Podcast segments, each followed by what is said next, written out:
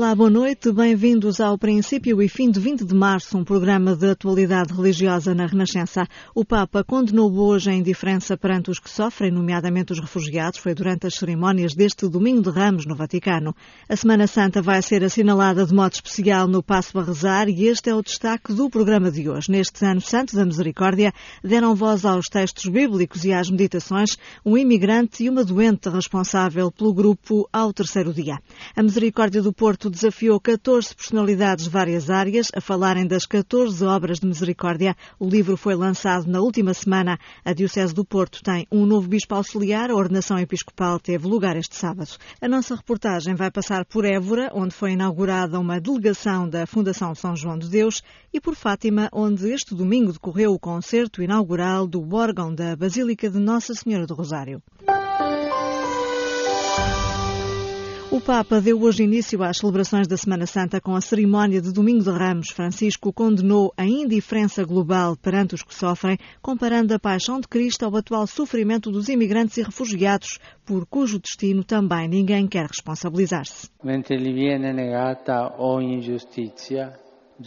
Enquanto lhe é negada toda a justiça, Jesus sente na própria pele também a indiferença, porque ninguém quer assumir a responsabilidade do seu destino la responsabilità del suo destino e penso a tanta gente Penso em tanta gente, tantos marginalizados, tantos deslocados, tantos refugiados, por cujo destino também ninguém quer assumir a responsabilidade. Tanti non vogliono assumersi la responsabilità del loro destino. A crítica do Papa surge precisamente no dia em que entrou em vigor o um novo acordo entre a União Europeia e a Turquia, que prevê que sejam reencaminhados de volta para aquele país todos os migrantes que cheguem ilegalmente à Grécia. Um novo sinal da proximidade do Papa para com os migrantes será dado já na próxima semana. Francisco vai lavar os pés a 12 refugiados na Quinta-feira Santa. A cerimónia recorda o momento da última ceia em que Jesus lavou os pés aos seus discípulos. Francisco, que já visitou várias vezes os migrantes, migrantes e refugiados irá deslocar-se a um centro de acolhimento em Roma. No princípio e fim, olhamos agora para a Semana Santa, momento alto na vida de todos os cristãos. Esta semana vai ser assinalada também de modo especial pelo Passo a Rezar. 10 minutos de oração diária em MP3 para download em passoarrezar.net. Leva contigo a tua oração.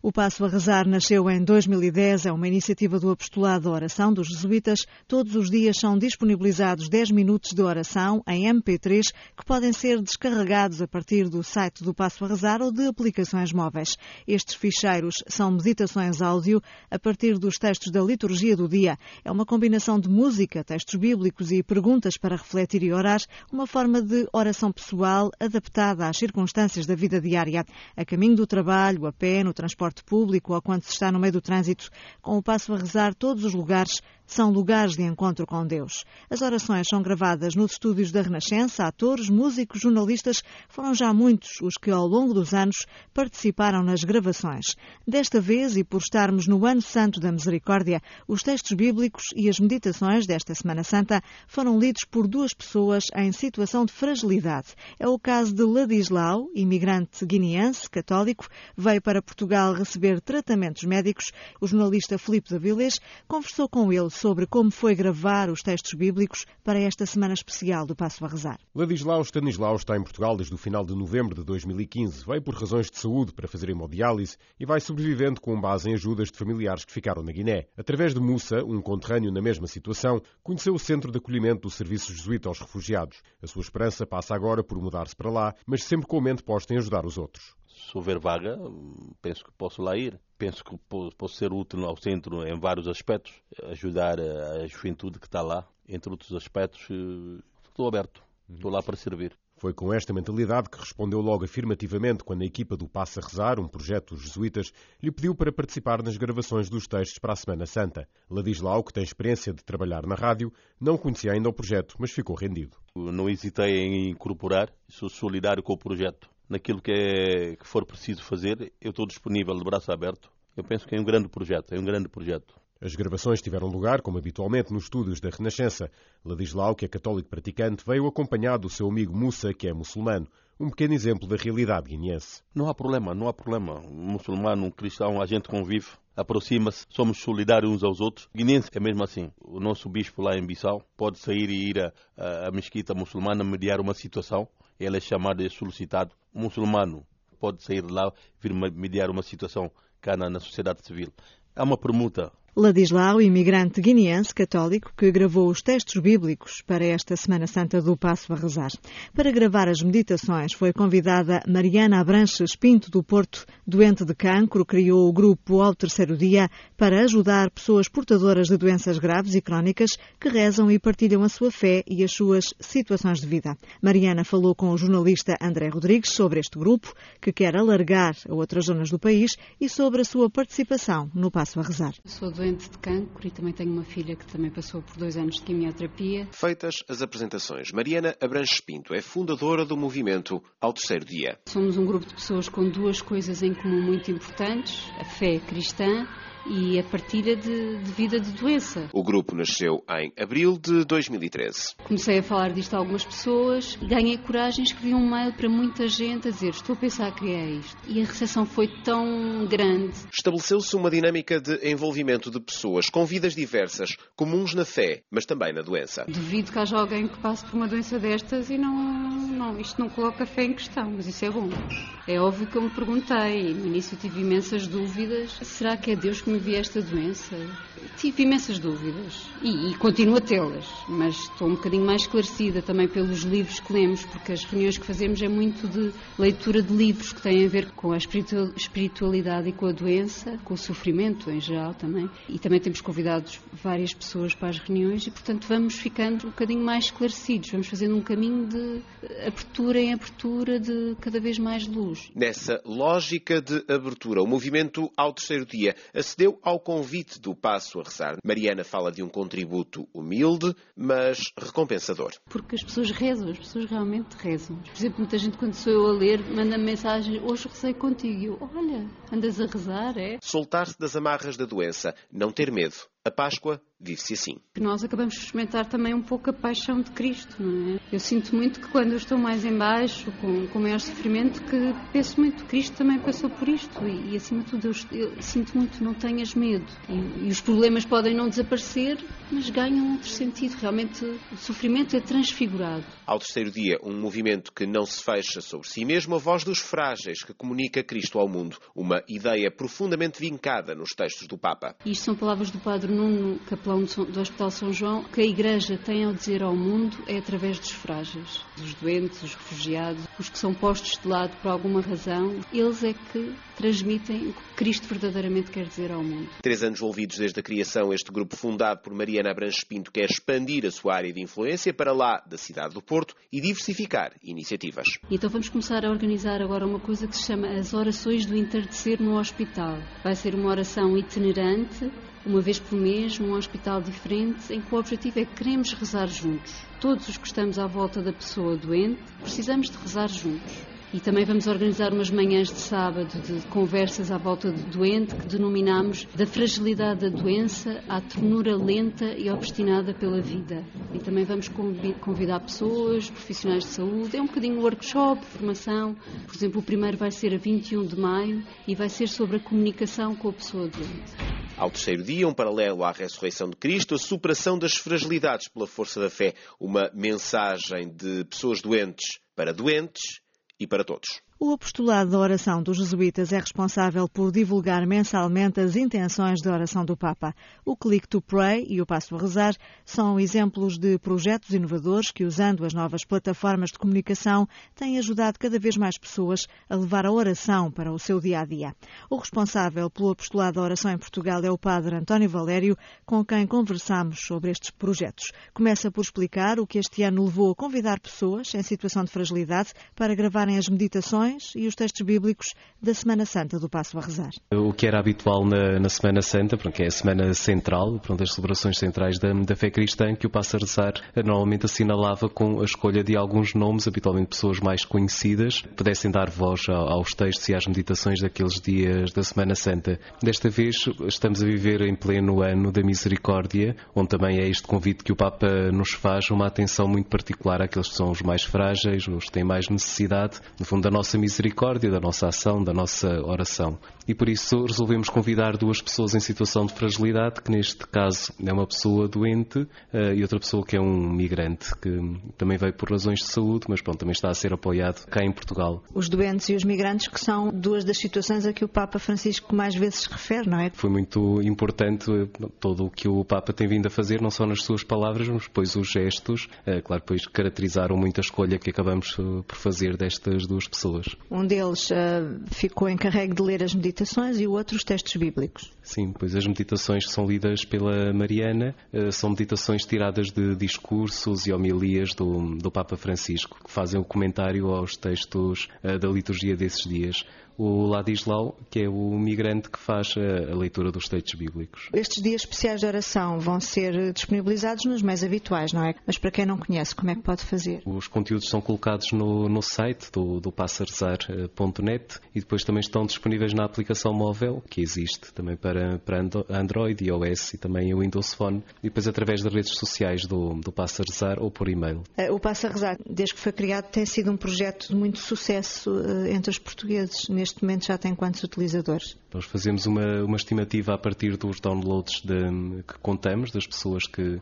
que, vão ao site descarregar os fecheiros para usar depois nos dispositivos móveis e anda à volta de 12 mil pessoas diariamente que vão lá buscar. Eh, claro que aqui não, não contamos eh, as pessoas que podem ouvir no site ou as pessoas que ouvem nas redes sociais, onde também os conteúdos estão disponíveis na página do Facebook ou no nosso canal do YouTube, também estão lá disponíveis os ficheiros. Por isso são uh, certamente mais. Este é um projeto apostolado de oração que é responsável uh, por divulgar mensalmente as intenções de oração do Papa, que este mês de março uh, são pelas crianças e famílias em dificuldade e pelos cristãos perseguidos. Sim, são as duas intenções que o Papa confia à sua rede mundial de, de oração, o apostolado de oração, e que então tem depois como missão difundi-las, ajudar as pessoas a rezar por essas intenções e mobilizar as pessoas também para se comprometerem de alguma forma para além da oração, e depois comprometerem-se também com a própria vida a ajudar uh, as pessoas à sua volta e as duas intenções deste mês são particularmente desafiadoras. Uh, as famílias em dificuldade,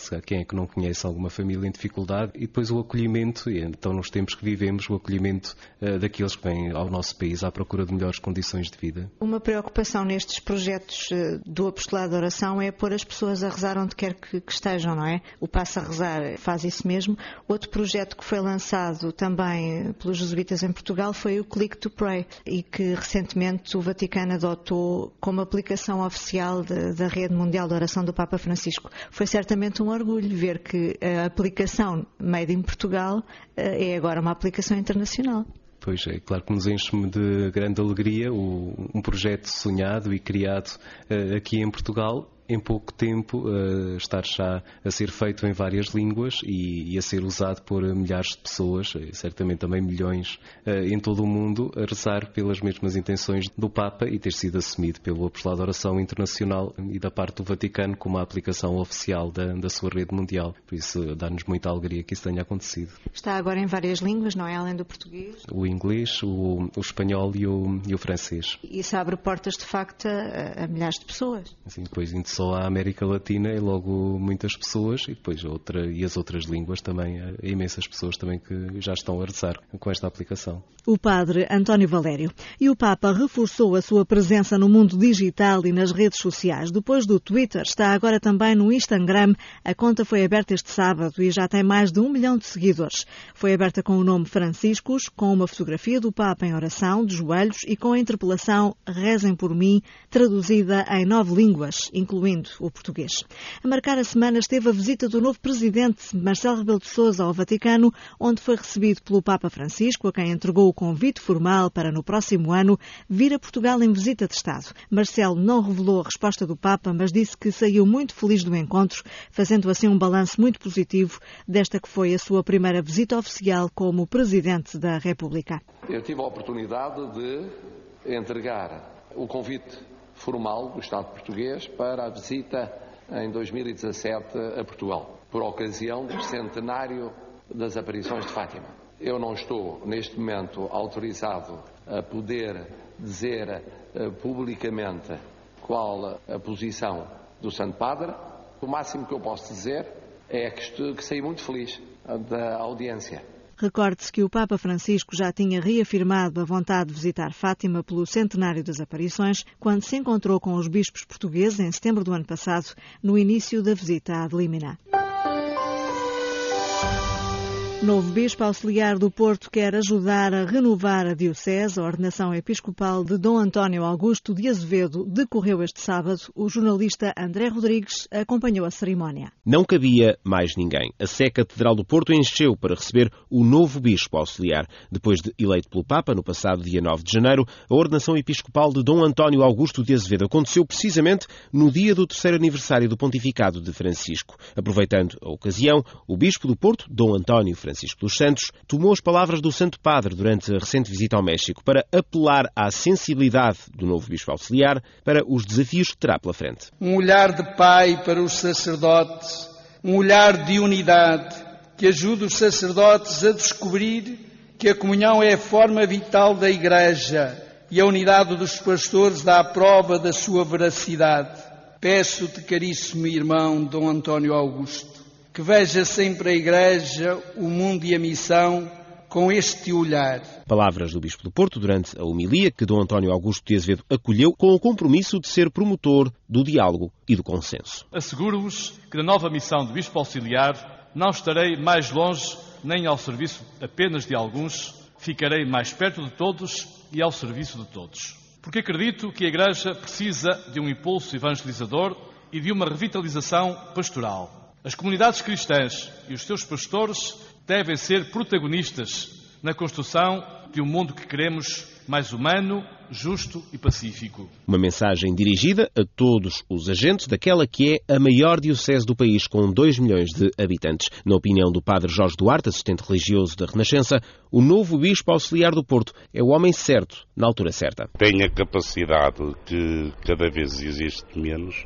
de ouvir e, nesse sentido, pode ajudar a fazer pontes e a pacificar, de algum modo, a Diocese, que aqui e ali tem alguns focos de problemas uma ideia partilhada pelo padre Lino Maia, o presidente da Confederação das Instituições de Solidariedade conheceu Dom António Augusto de Azevedo quando este era ainda aluno do seminário. Fala de um homem discreto. Não é muito de procurar as primeiras páginas da comunicação, é, mas é muito para trabalhar, para pensar, para orientar, para acompanhar. Conhece bem o Porto. A Diocese do Porto é uma diocese muito grande que teve grandes bispos que têm um grande passado e tem agora também um ótimo bispo. Dom António Augusto de Azevedo, 53 anos, natural da Maia, serviu como parco durante três décadas e é ainda reitor do Seminário Maior do Porto. A partir de agora é o novo bispo auxiliar e promete ser próximo de todos, com a porta sempre aberta para o diálogo. As 14 Obras de Misericórdia é o título do livro lançado pela Misericórdia do Porto na última segunda-feira,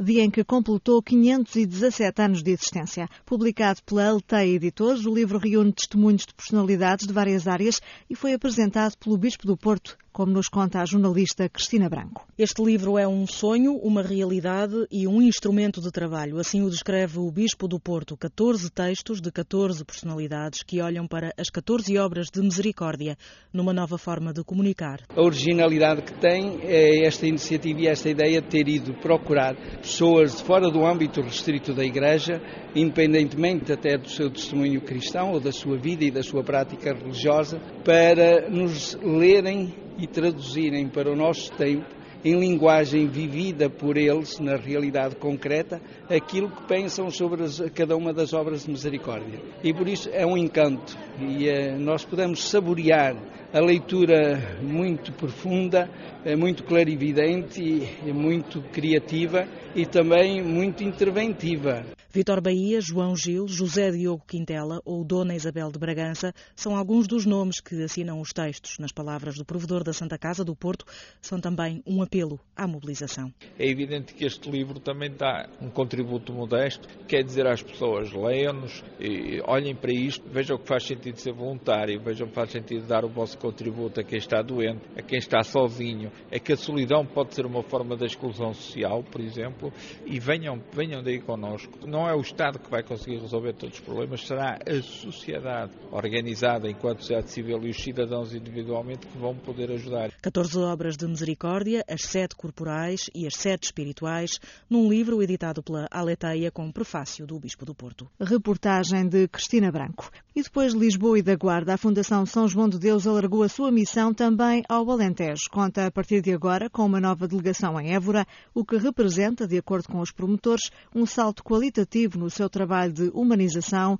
e prevenção da saúde mental em Portugal. Rosário Silva. Criada pela província portuguesa da Ordem Hospitaleira de São João de Deus, a Fundação, com o mesmo nome, apoia pessoas em situação de vulnerabilidade, promovendo a saúde mental e o envelhecimento ativo. É assim em Lisboa e na Guarda, onde já conta com delegações, vai ser assim a partir de agora também em Évora, numa região tão querida para o fundador da Ordem Hospitaleira. No Alentejo, a Fundação pretende dar um salto qualitativo de aproximação à saúde mental na área da prevenção, mas sempre num trabalho em rede para chegar mais longe, refere o seu presidente, Rui Ferreira Amaral sempre em articulação com as outras instituições, sempre em articulação com as instituições que nesta matéria da saúde mental necessitam, se calhar, aqui de uma ou outra instituição que possa também ajudá-las a concretizar os seus objetivos e depois muito com as pessoas. A presença de elementos da Igreja, da comunidade diocesana aqui de, do Alentejo, é para nós muito importante, porque é exatamente junto das comunidades paroquiais que muitas destas pessoas acabam por se manifestar, procurar ajuda. E a Fundação São João de Deus, como instituição da Igreja, quer necessariamente ser uma resposta ótima para que as pessoas possam encontrar de novo o seu caminho. É preciso fazer muito mais pela saúde mental em Portugal, defende o padre Álvaro Lavarinhas.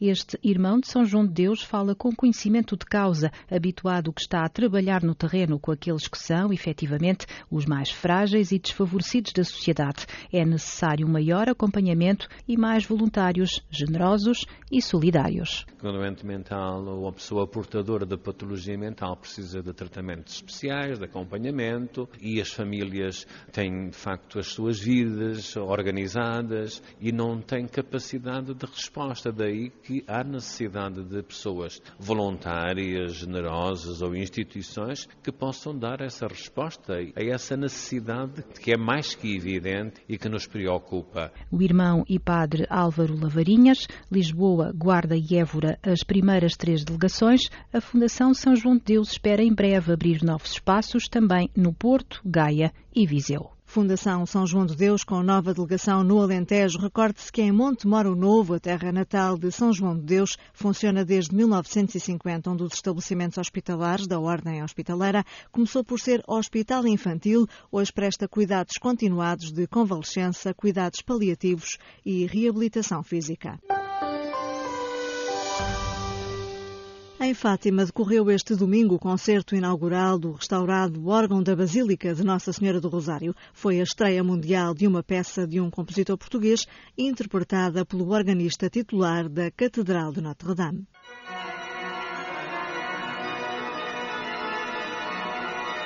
Esta é a nova voz do órgão da Basílica de Nossa Senhora do Rosário de Fátima. 6.500 tubos compõem aquele que é o maior instrumento do género em Portugal e que, segundo o reitor, Padre Carlos Cabecinhas, vem enriquecer o local onde estão sepultados os videntes de Fátima. Um órgão já existente, mas que infelizmente não funcionava, que agora, completamente reestruturado, enriquece não só o conjunto de celebrações que aqui tem lugar, mas também nos permite desenvolver toda uma dimensão cultural através de concertos de órgão com este magnífico instrumento. Instalado no coro alto, o órgão da Basílica de Nossa Senhora do Rosário foi construído em 1951. O objetivo do restauro a que foi submetido foi não só devolver-lhe o som, mas também torná-lo apto a todo o repertório organístico. Apesar de ter conservado parte da tubaria original, a empresa italiana responsável pelo trabalho acrescentou alguns registros com o intuito de o tornar mais moderno e atual. A consola de cinco teclados e a pedaleira foi restaurada e modernizada. O tubo maior de madeira tem cerca de 12 metros de altura e 50 centímetros de largura e os tubos de metal da fachada têm cerca de 8 metros de altura. Um restauro à altura da estima que os peregrinos têm pelo instrumento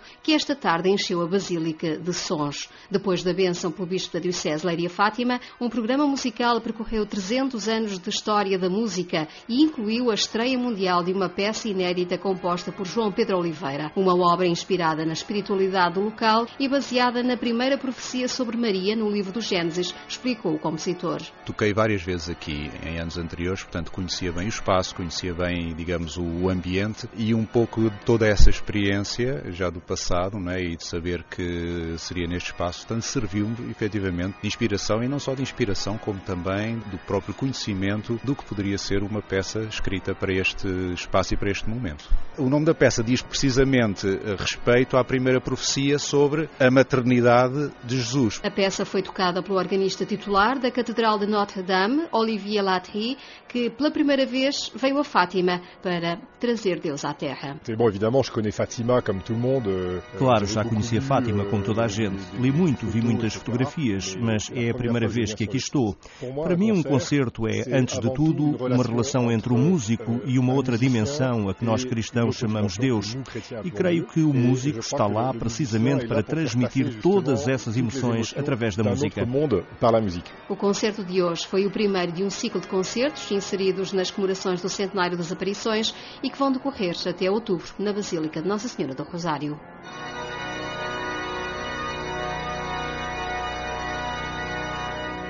a jornalista Paula Costa Dias. E a fechar o programa, tempo ainda para a crónica, assinada esta semana por Catarina Martins, da Fundação Ajuda à Igreja que Sofre. É quase meia-noite. No Sudão do Sul são já três horas da madrugada. Provavelmente a Adut estará a dormir. A Adut é uma jovem rapariga que vivia numa aldeia com os pais quando foi raptada por criminosos que a retiraram à força da família para a vender no mercado de escravos. Parece estranho falar em escravos no ano de 2016, em pleno século XXI, mas é a realidade. É uma triste realidade ainda em muitas regiões do mundo. A esta hora, a Adut estará ainda ao cuidado do Padre Aurélio. Uma das missões deste sacerdote é precisamente resgatar rapazes e raparigas que caíram nas mãos destas pessoas sem escrúpulos. Quando o padre Aurélio encontrou a Adute pela primeira vez, ela tinha as pernas ensanguentadas e infectadas. O padre Aurélio perguntou quanto custava. A resposta do homem que a vendia ali, no mercado de escravos, veio fria e seca. Ninguém compra um animal em mau estado. Por estar em mau estado, o padre Aurélio conseguiu comprá-lo e ao grupo todo por pouco dinheiro. Normalmente, um rapaz custa 300 euros e uma rapariga cerca de 250. Hoje, todos estão em liberdade e a viver sem grilhões. O padre Aurélio nunca mais vai esquecer a história desta rapariga que encontrou, sentada no chão, na areia, ao calor, junto de mais umas dezenas de crianças, todas com marcas de cordas nos pulsos. Ela estava já moribunda. Mais uns dias e provavelmente não conseguiria sobreviver. A Fundação AIS lançou nesta Páscoa uma campanha de apoio à Igreja no Sudão do Sul. Há neste país mergulhado em guerra muitos padres aurélios que todos os dias procuram salvar alguém das garras dos mercenários, da violência tribal, da pobreza extrema. Há pelo menos 2 milhões de pessoas que estão de mãos estendidas e que precisam de nós. Estamos no ano da misericórdia. Eles precisam da nossa ajuda e das nossas orações. É preciso que a Igreja continue a resgatar da morte muitos destes rapazes e raparigas escravizados. O Padre Aurélio conta consigo. Todos eles contam conosco. E este foi o princípio e fim de 20 de março, um programa de atualidade religiosa com edição e apresentação de Ângela Roque. Obrigada por nos ter acompanhado. Boa noite e boa semana.